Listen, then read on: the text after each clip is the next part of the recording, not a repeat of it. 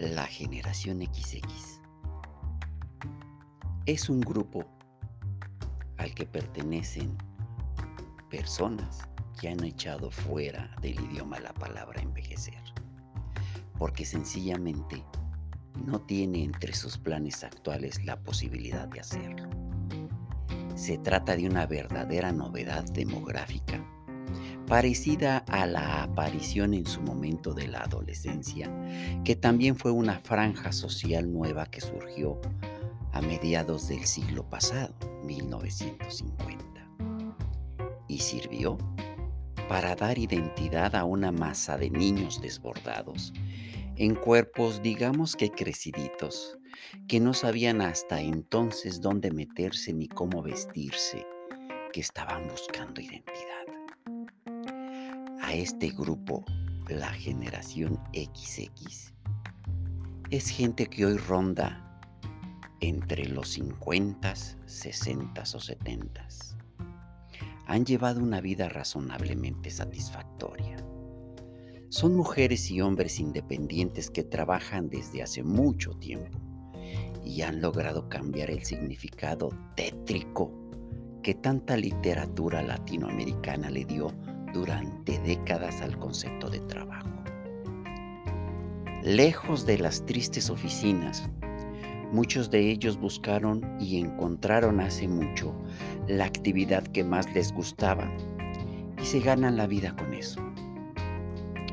Supuestamente debe ser por esto que se sienten plenos. Algunos ni sueñan con jubilarse. Los que ya se han jubilado disfrutan con plenitud de cada uno de esos días sin temores al ocio o a la soledad que crece dentro de personas que no lo hicieron así. Disfrutan del ocio porque después de años de trabajo, crianza de hijos, carencias, desvelos y sucesos fortuitos, bien vale la pena mirar el mar con la mente pero algunas cosas ya pueden darse por subidas o sabidas. Por ejemplo, que no son personas detenidas en el tiempo. La gente de los 50, 60 o 70, hombres y mujeres, manejan la computadora como si lo hubieran hecho desde toda la vida. Se escriben y se ven con los hijos que están lejos, hasta se olvidan del viejo teléfono para reconciliarse con sus amigos escribiéndoles un email.